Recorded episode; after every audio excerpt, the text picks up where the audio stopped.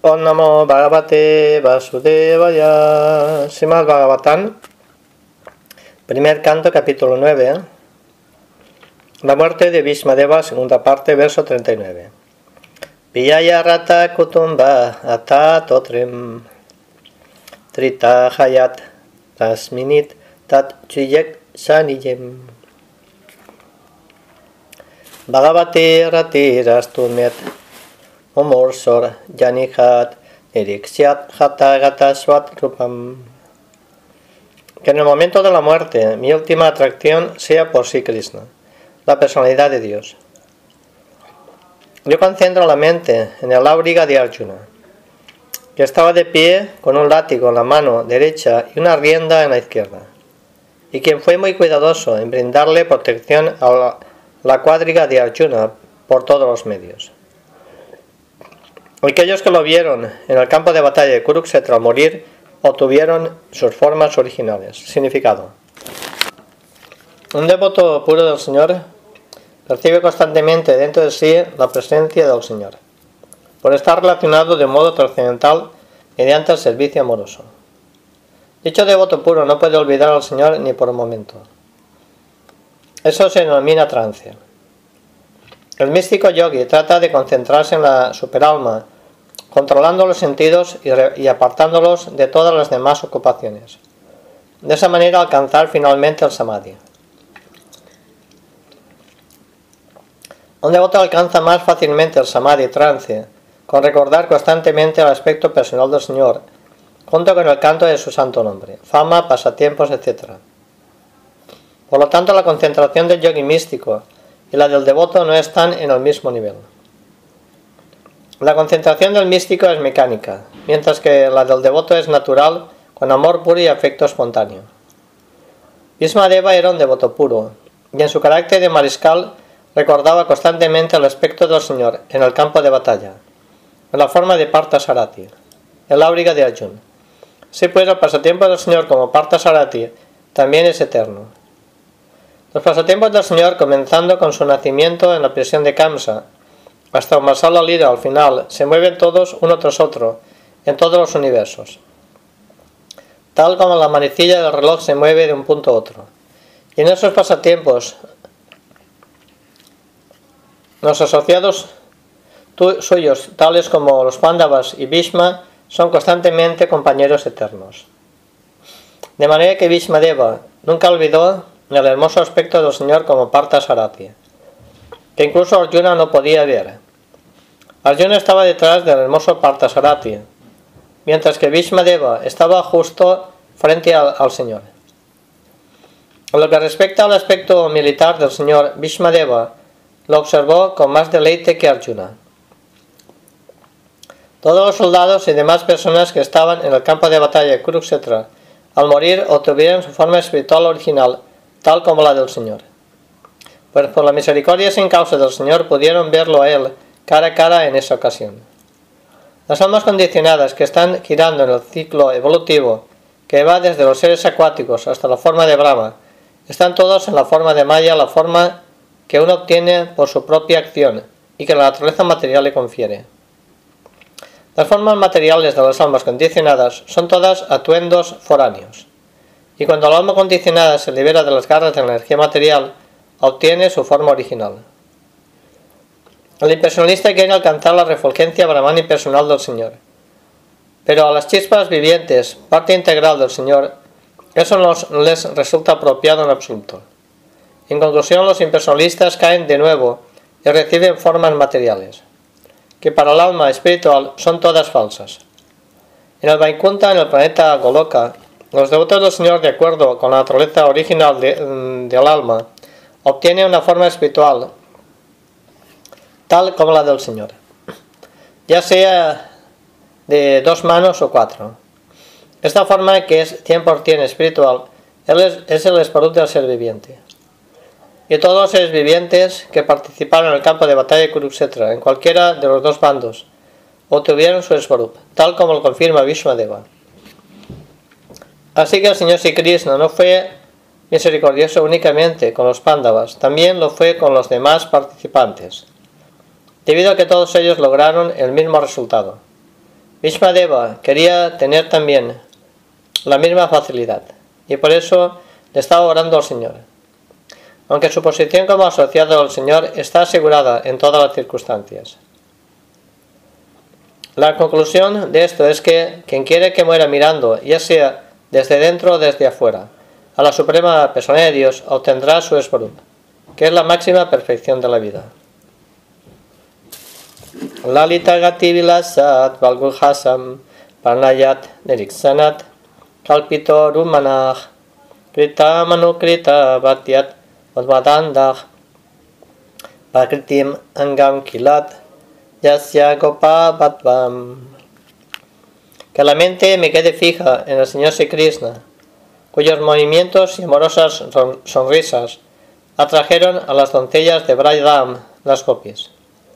Las doncellas imitaron los movimientos característicos del Señor después de que él desapareció de la danza rasa. Significado. Mediante el intenso éxtasis del servicio amoroso, las doncellas de Braya lograron la unidad cualitativa con el Señor, bailando con Él como iguales, abrazándolo con amor nupcial, sonriéndole en broma y mirándolo con una actitud amorosa. La relación del Señor con Arjuna es indudablemente digna de elogio de devotos tales como Deva. Pero la relación de las gopis con el Señor es aún más digna de elogio, debido al servicio amoroso aún más purificado que ellas realizaban. Por la gracia del Señor, Arjuna fue lo suficientemente afortunado como para tener el servicio fraternal del Señor como obliga. Pero el Señor no le otorgó a una fuerza igual a la suya. Las gopis, sin embargo, prácticamente vinieron a ser uno con el Señor, mediante el logro de una posición igual a la del Señor. La aspiración de Vishmadeva de recordar a las gopis constituye una oración para obtener también la misericordia de ellas en la última etapa de su vida. El Señor se satisface más cuando sus devotos puros son glorificados. Por lo tanto, Deva no solo ha glorificado los actos de Arjuna, el objeto inmediato de su atracción, sino que también ha recordado las copias, que estaban dotadas de oportunidades sin paralelo en virtud de prestarle al Señor un amoroso servicio, un amoroso servicio devocional. La igualdad de las copias con el Señor nunca debe tomarse equivocadamente para la liberación sayugya del impersonalista. La igualdad es una de éxtasis perfecto, en la que la concepción diferencial está erradicada por completo, pero los intereses de, los amantes y el amado se vuelven idénticos. Moniganandripa variat sankulet antah sadasi yudhistirat rayasuya esam aranam upapadedat iksaniyot manat Drisit Ocharat Esat Avir Atmaham. En el sacrificio a Rayasuya que Maharaj Yudhishthir realizó, hubo la más grande de las asambleas de todos los hombres que formaban la élite del mundo. Las órdenes de los reyes y de los eruditos. Y en esa gran asamblea, absolutamente, todos los presentes adoraron al Señor Sri Krishna como la muy excelsa personalidad de Dios. Esto ocurrió en mi presencia, y yo recordé el incidente con el fin de mantener la mente absorta en el Señor. Significado. Después de lograr la victoria de la batalla en Kurukshetra, Maharaj Yudhishthir, el emperador del mundo, realizó la ceremonia de sacrificio conocida como Raya Sujajagya. En esos días, cuando el emperador ascendía al trono, enviaba a todas partes del mundo un caballo en señal de desafío, para declarar esa supremacía.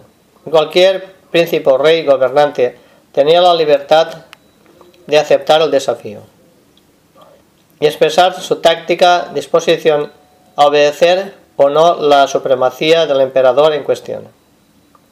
Aquel que aceptaba el desafío tenía que pelear con el emperador y establecer su propia supremacía mediante la victoria. Si el eh, retador era vencido, tenía que sacrificar su vida cediéndole la posición a otro rey o, gobernante. Así que Maharaj Yudhishthir también envió a todas partes del mundo esos caballos de desafío. Y cada príncipe y rey gobernante de todas partes del mundo aceptó el liderazgo de Maharaj Yudhishthir como emperador del mundo. Después de esto, a todos los gobernantes del mundo que se hallaban bajo el régimen de Maharaj Yudhishthir se les invitó a participar en la gran ceremonia del sacrificio a Raya Suya. Esa clase de funciones requerían de gastos equivalentes a cientos de millones de dólares. Y ello no era cosa fácil para un rey insignificante. Semejante ceremonia de sacrificio, siendo muy cara y además difícil de llevar a cabo bajo la circunstancia actual, es imposible de realizar ahora, en esta era de Cali. Ni tampoco puede nadie conseguir a los expertos sacerdotes que se requieren para encargarse de la ceremonia. De modo que atendiendo a la invitación todos los reyes del mundo y los grandes eruditos sabios se reunieron en la capital de Maharaj Yudhishthira. Se invitó a la sociedad de eruditos, entre los cuales estaban los grandes filósofos, los conocedores de la religión, los médicos, los científicos y todos los grandes sabios, es decir, los brahmanas y los satrias eran los más elevados dirigentes de la sociedad. A todos se los invitó a participar en la asamblea. Los Vaishyas y Sudras no eran elementos importantes en la sociedad, y aquí no se los menciona. Debido al cambio que ha ocurrido en la actividad social de la era moderna, la importancia de los hombres también ha cambiado en función de la posición en que ocupan. Así que en esa gran asamblea, Sri Krishna era el blanco de todas las miradas. Todo el mundo, todo el mundo quería ver al Señor Krishna. Todo el mundo quería ofrecerle al Señor sus humildes respetos. Deva recordó todo eso y estaba contento de que su venerable Señor, la persona de Dios, estuviera presente ante él en su verdadera presencia formal. Por lo tanto, meditar en el Señor Supremo es meditar en las actividades, formas, pasatiempos, santo nombre y forma del Señor. Eso es más fácil que lo que se imagina como meditación en el aspecto impersonal del Supremo. Bhagavad Gita 12.5 se afirma claramente que es muy difícil meditar en el aspecto impersonal del Supremo. Prácticamente eso no es meditación. Y es solo una pérdida de tiempo, pues muy rara vez se obtiene el resultado deseado. Sin embargo, los devotos meditan en la verdadera forma y pasatiempos del Señor, y en consecuencia pueden acercarse a Él fácilmente. Eso también se afirma en el Bhagavad Gita 12.9. El Señor no es diferente de sus actividades trascendentales. En este esloka se indica también que el señor Sikrishna, mientras estaba de hecho presente ante una sociedad humana, especialmente en relación con la batalla de Kurukshetra, fue aceptado como la persona más grande de la época, aunque puede que no se le reconociera como la suprema persona de Dios. Es un engaño de la propaganda que dice que a un hombre muy eminente se le adora como Dios después de la muerte ya que después de que un hombre muere no se le puede convertir en Dios. Ni tampoco es posible que la persona de Dios sea un ser humano, ni siquiera cuando se hallaba presente personalmente. Ambas ideas son concepciones erróneas. La idea del antropomorfismo no puede aplicarse en el caso de Sri Krishna. Tani mamaham ayam sharirabhayam kridi kridi distitam atma kalpitanam Padesam ivat naikat darkam ekam samadit gato asmit vidutat vedat mohan. Ahora puedo meditar con plena concentración en ese único Señor, Sri Krishna, presente ahora ante mí, porque ahora he trascendido los erróneos conceptos de la dualidad en relación con su presencia en el corazón de todo el mundo incluso en los corazones de los especuladores mentales. Él está en el corazón de todos. Al sol puede que se lo perciba de diferentes maneras, pero el sol es solo uno. Significado. Sri Krishna, la suprema persona de Dios, absoluta y única, mediante su energía inconcebible, se ha expandido en sus múltiples porciones plenarias. El concepto de la dualidad se debe al hecho de ignorar su inconcebible energía. Bhagavad 9.11, el Señor dice que solo los necios lo toman por un simple ser humano. Semejantes hombres necios no están conscientes de las inconcebibles energías que él posee. Mediante su energía inconcebible, él está presente en el corazón de todos, tal como el sol está presente ante todos en todas partes del mundo. El aspecto para del Señor es una expansión de su porción plenaria. Él se expande como Paramatma en el corazón de todos mediante su inconcebible energía. También se expande como la refulgencia radiante Brahmayoti mediante su brillo personal. La Brahma Sanjita se afirma que el Brahmayoti es su brillo personal. Por consiguiente, no hay diferencia entre él y su brillo personal, el Brahmayoti, o entre él y porciones plenarias de él, tal como Paramatma. Personas poco inteligentes, que no están conscientes de este hecho, consideran que el Brahmayoti y Paramatma son diferentes de sí Krishna. Y esa errónea concepción de dualidad está completamente apartada de la mente de Vishwadeva. Ahora él lo satisface el hecho de que solo el Señor Sri Krishna es lo máximo de todo. Esta iluminación la logran los grandes Mahatmas, devotos tal como se declara en la Bhagavad 7.19, en donde se dice que Vasudev es lo máximo de todo, y que nada existe sin Vasudev. Vasudev, Sri Krishna, es la persona suprema original, como lo confirma ahora un Mahayan. Y por ello tanto los neófitos como los devotos puros deben tratar de seguir los pasos de este último. Esta es la naturaleza de la línea devocional. El Señor Sri Krishna como Parta Sarati es el objeto de adoración de Deva y el de las gopis es el propio Krishna en Brindavan, como el muy atractivo Sundar. A veces estudiosos poco inteligentes cometen el error de pensar que el Krishna de Brindavan y el de la batalla de Kurukshetra son personalidades diferentes. Pero esta errónea concepción se ha disipado por completo en Vishmadev. Incluso el destino del impersonalista lo constituye Krishna como el yoti impersonal. Y el destino, el destino de Paramatma del, yoga, del yogi también lo es Krishna. Krishna tanto es el Brahma Yoti como el Paramatma, localizado en el Brahma Yoti o en el Paramatma no hay Krishna o dulces relaciones con Krishna. En su aspecto personal, Krishna es tanto Partha Sarati como Sundar, en Brindavan. Pero en su aspecto impersonal, él no está ni en el Brahma Yoti ni en el Paramatma. Grandes Mahatmas, como Vishmadeva, comprenden todos estos diferentes aspectos de Sri Krishna. En virtud de ello, adoran al Señor Krishna, conociéndolo como el origen de todos los aspectos.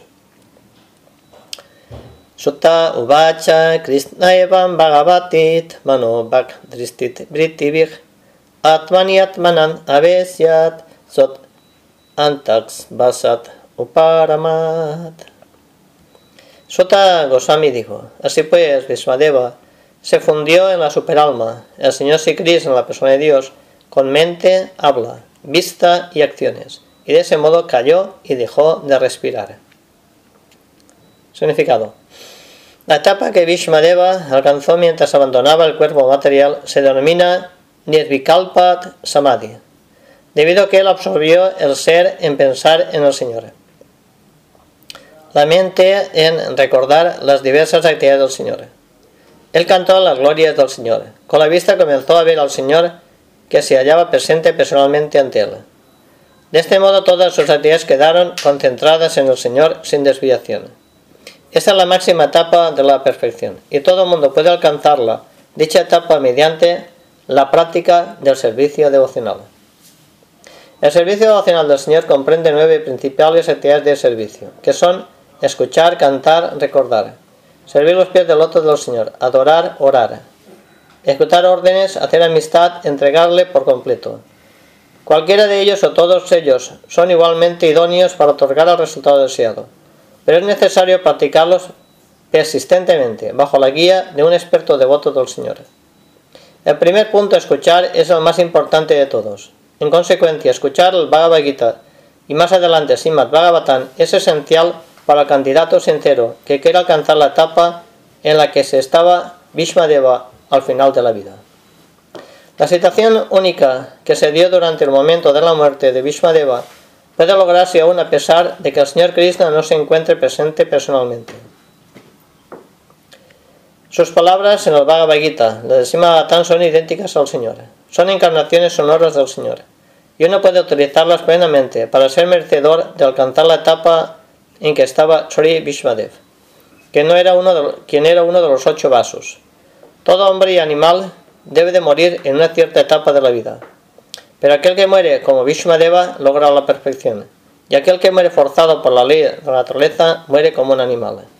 Esa es la diferencia entre el hombre y el animal. La forma de vida está especialmente hecha para morir como Sri Vishmadeva. Sampadyamanam angyanat Bhishman brahmani niskalem Sharbe babu gustet tusnim Vayam sivat dinatyayem Sabiendo que Bhishmadeva se había fundido en la eternidad ilimitada del Absoluto Supremo, todos los allí presentes callaron, como los pájaros al final del día. Significado. Entrar en la ilimitada eternidad del Absoluto Supremo significa entrar en el hogar original del ser viviente. Los seres vivientes son todos partes integrales, componentes de la verdad de la persona de Dios. Por tanto, están relacionados eternamente con Él como servidor y servido. El Señor es servido por todas sus partes integrales, del mismo modo en que la máquina, como un todo, es servida por las partes que la integran. Cualquier pieza de la máquina que sea parte del conjunto deja de ser importante. De igual manera, cualquier parte integral del absoluto que se desprenda del servicio al Señor es inútil. Los seres vivientes están en el mundo material son todos partes integrales del Todo Supremo, que han dejado de estar integradas, que han dejado de ser importantes, como parte integral original. Existen, sin embargo, seres vivientes integrados que están eternamente liberados. La energía material del Señor, que se denomina Durga Sakti, la superintendente de la prisión se ocupa de la parte integral separada. Por eso estas últimas se someten a una vida condicionada bajo la ley de la naturaleza material. Cuando el ser viviente se vuelve consciente de este hecho, trata de ir de vuelta al hogar de vuelta a Dios, y de ese modo comienza la necesidad espiritual del ser viviente.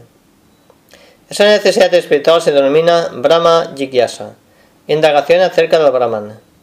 Este Brahman Jigyasa logra, se logra el éxito principalmente mediante conocimiento, renunciación, servicio devocional que se le presta al Señor. Jigyana, conocimiento, significa conocimiento acerca de todo lo relacionado con Brahman. El supremo renunciación significa desapego del afecto material, servicio devocional. Significa revivir mediante la práctica de la, la posición original del ser viviente. Los seres vivientes que logran este éxito y que son merecedores de entrar en el reino del absoluto reciben el nombre de Gyanis, Yogis, Pactas. Gyanis y Yogis entran en los impersonales rayos del Supremo, pero el Bhakta entra en el planeta espiritual conocido como Vaikunta. En estos planetas espirituales rige el Señor Supremo como Narayan. Los seres vivientes no condicionados, sanos, viven allí, prestándole al Señor servicio amoroso en la capacidad de sirvientes amigos, padres, novios, novias. Allí los seres vivientes, no condicionados, disfrutan de plena libertad de la vida con el Señor, mientras que los yogis, guianis impersonalistas entran en la refulgencia radiante e impersonal del planeta Vaikunta. Los planetas Vaikunta son todos autoiluminadores como el Sol, y los rayos de los planetas Vaikunta se denominan Brahmayoti. El Brahmayoti se difunde de una manera ilimitada y en el mundo material no es más que una porción cubierta de una insignificante parte de ese mismo Brahmayoti. Esa cobertura es temporal, por lo tanto es una clase de ilusión. Vishmadeva, siendo un devoto puro del Señor, entró en el reino espiritual a uno de los planetas Vaikunta en el que el Señor, en su eterna forma de Sarati, rige a seres vivientes no condicionados que están constantemente dedicados a su servicio. El amor y afecto que atan al Señor y al devoto se exhiben en el caso de Vishmadev. Vishmadev nunca olvidó al Señor en su trascendental aspecto de Parta Sarati. El Señor se hallaba presente personalmente ante Vishmadeva, mientras éste pasaba al mundo trascendental. Esta es la máxima perfección de la vida. Tatra bayot nedur deva manavat baditach sansamsut sadavo ranyam kratpetat pushpat vistayam. Después, tanto hombres como los semidioses tocaron tambores en su honor. Y la honesta orden real dio comienzo a demostraciones de honor y respeto, y del cielo cayeron lluvias de flores. Significado. A Deva lo respetaban tanto los seres humanos como los semidioses. Los seres humanos viven en la Tierra y otros planetas seminales de grupos de planetas Bur y Burba y, Bur y Bubar. Los semidioses viven en Eswar o en planeta celestial. Todos ellos conocían a Vishmadev como gran guerrero y devoto del Señor. Como Mahayan, autoridad. Él estaba en, el nivel de Brahma, Narda y Shiva, aunque era un ser humano. Poseer una actitud a la par de los grandes semidioses únicamente es posible para alcanzar así la perfección espiritual.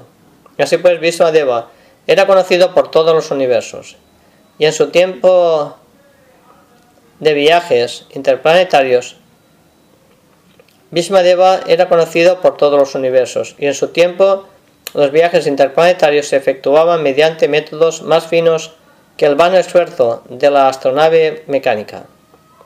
Cuando los planetas distantes fueron informados de la muerte de Deva, todos los habitantes de los diferentes planetas superiores, así como también de la Tierra, dejaron caer lluvias de flores para ofrecerle el debido respeto a la gran personalidad que había partido.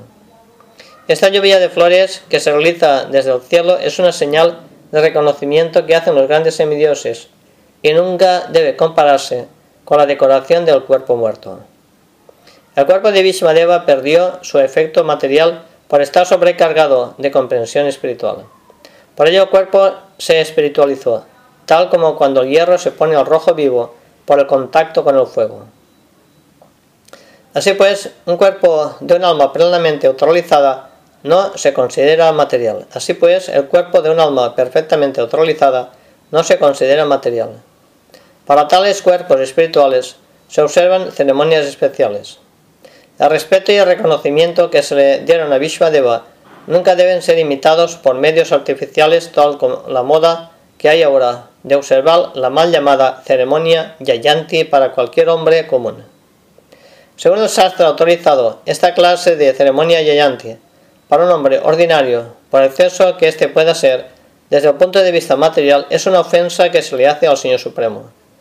Porque el Yayanti se reserva para celebrar el día en que el Señor Supremo aparece en la tierra. Vishmadeva era único en sus actividades, y su partida para el reino de Dios también fue única. Tasya nirat ranandinit samparetasya bhargavat yudhistiram karajitvat Muhurtam Dukito Babat. Oh descendiente de Brigo, Saunaka, después de celebrarse los rituales funerarios al cadáver de Vishwadeva, el pesar se apoderó momentáneamente de Maharaj Yudhishthir. Significado. Vishwadeva no solo era un gran líder de la familia para Maharaj Yudhishthir, sino también un gran filósofo amigo de él, de sus hermanos y de su madre. Como Maharaj Pando, el padre de los cinco hermanos encabezados por Maharaj Yudhishthira, habían muerto, Bhishmadeva era el abuelo más afectuoso de los Pándavas, guardián de su nuera viuda, Kunti Devi. Aunque Maharaj Dhritarashtra, tío mayor de Maharaj Yudhishthir, estaba presente para, velar por ellos, su afecto estaba más del lado de sus cien hijos, encabezados por Duryodhan. Finalmente, se formó una camarilla colosal para privar a los cinco hermanos Pándava de su justo derecho al reino de Hastinapura. Hubo una gran intriga, como es común en los palacios imperiales, y a los cinco hermanos se los desterró a la selva. Vishmadeva siempre fue para Maharaj Yudhishthir un sincero y simpatizante bienqueriente, abuelo, amigo, filósofo, incluso hasta el último momento de su vida. Él murió muy feliz al ver a Maharaj Yudhishthir camino del trono. De no haber sido así, hubiera dejado el cuerpo material hacía ya mucho tiempo, en vez de sufrir la agonía por los inmerecidos sufrimientos de los pándavas. Él siempre estaba aguardando el momento oportuno, porque estaba totalmente seguro de que los hijos de Pando lograrían la victoria en el campo de batalla de Kurukshetra. Ya que su señoría Sri Krishna en su, era su protector, como él era un devoto del Señor, sabía que el devoto del Señor no puede ser vencido en ningún momento. Maharaj Yudhishthira estaba muy consciente de todos estos buenos deseos de Vishwadeva. Por tanto, debía estar sintiendo la gran separación. Él se lamentaba por estar separado de una gran alma y no por el cuerpo material que Vishwadeva abandonó. La ceremonia fúnebre era un deber necesario, aunque Vishwadeva era un alma liberada. Como Vishwadeva no tenía hijos, el nieto mayor, es decir, Maharaj Yudhishthira, era la persona indicada para realizar esta ceremonia. Fue un gran don para Vishwadeva que un hijo igualmente eminente de la familia se encargara de los últimos ritos de, un gran hombre. Tostubur monayo Christat, Kristantat Guyat Namavik, Tataste Krishnat Hidayam, Svashwaman Payayu Punam. Entonces, mediante himnos védicos confidenciales, todos los grandes sabios glorificaron a Sri Krishna, quien estaba allí presente. Luego todos ellos regresaron a sus respectivas ermitas, llevando siempre al Señor Sri Krishna en el corazón. Significado. Los devotos del Señor siempre están en el corazón del Señor, y el Señor siempre está en el corazón de los devotos. Así es la dulce relación que hay entre el Señor y sus devotos. Debido al amor y la devoción pura por el Señor, los devotos siempre lo ven dentro de sí. Y a su vez el Señor, aunque no tiene nada que hacer ni nada que ambicionar, siempre está dedicado a velar por el bienestar de sus devotos. En el caso de los seres vivientes ordinarios, existe la ley de la naturaleza para toda la acción y reacción. En el caso de sus devotos, Él siempre está ansioso de llevarlos por el buen camino. Los devotos, por consiguiente, se encuentran bajo el cuidado directo del Señor. El Señor también se pone voluntariamente bajo el solo cuidado de sus devotos. De modo que todos los sabios, encabezados por Vyasadeva, eran devotos del Señor. En consecuencia, después de la ceremonia fúnebre, todos cantaron los himnos védicos tan solo para complacer al Señor, que estaba allí presente personalmente. Todos los himnos védicos se cantan para complacer al Señor Krishna. Eso se confirma en la Bhagavad Gita 15.15. Todos los Vedas, Upanishads, Vedanta, etc.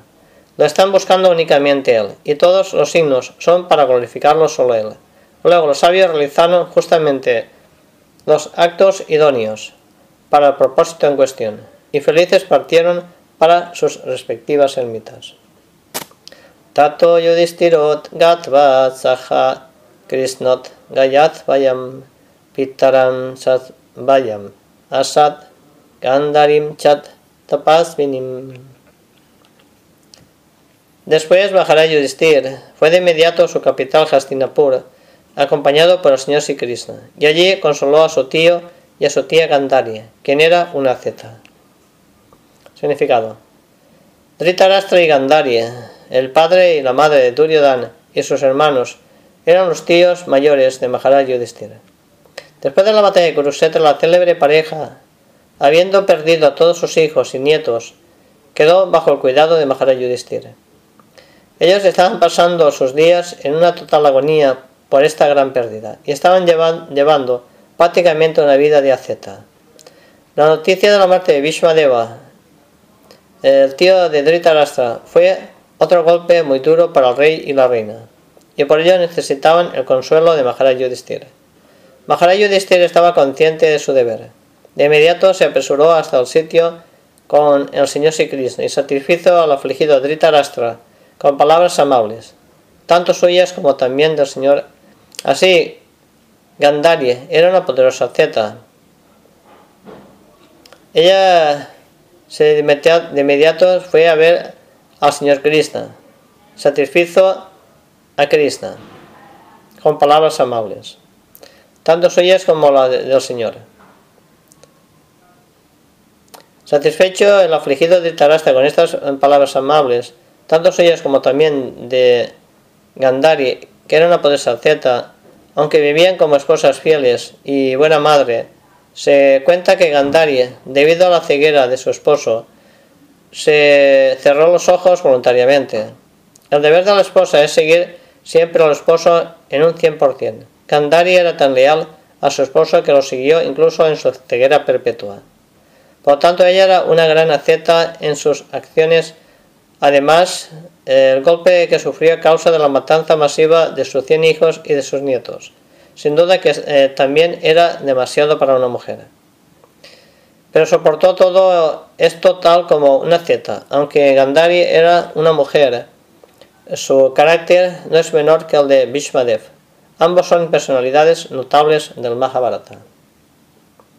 Pitra chanumatot rayat vasudevat moditah Chakara Rajyam Dharminat Pitir Paitat Maham Vibhum.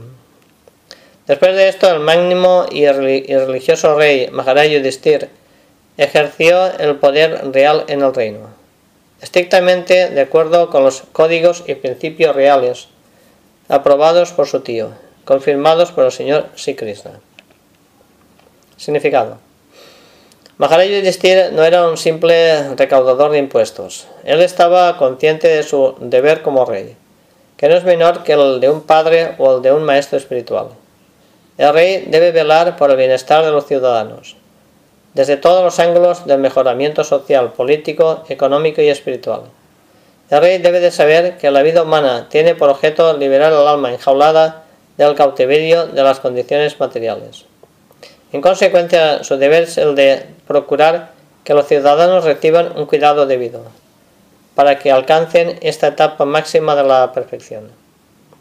Maharaj Yudhishthir siguió estrictamente estos principios, tal como se verá en el capítulo siguiente. Él no solo siguió los principios, sino que además recibió la aprobación de su anciano tío, el cual tenía experiencia en asuntos políticos, y ello lo, confirmó también en el expositor de la filosofía del Bhagavad Gita. Maharaj Yudhishthir es el monarca ideal. En la monarquía a cargo de un rey tan preparado como Maharaj Yudhishthir era por mucho la forma más superior de gobierno, superior incluso a las modernas repúblicas o, gobiernos del pueblo por el pueblo. Las masas, en especial en esta era de Kali, nada, nacen todas como sudras, básicamente eh, de origen bajo, mal preparadas, desafortunadas y mal acompañadas. Ellas mismas no conocen el fin máximo y perfecto de la vida. Así pues, los votos que dan no tienen, no tienen que, eh, de hecho, valor alguno. De hecho, los votos que ellos dan no tienen valor alguno y por ello las personas elegidas por tales votos irresponsables no pueden ser representantes responsables como Maharaj Yudhishthira. Se termina el significado Bhaktivedanta, capítulo noveno del primer canto tan titulado La muerte de Vishwadeva en presencia del Señor Krishna. Sila Prabhupada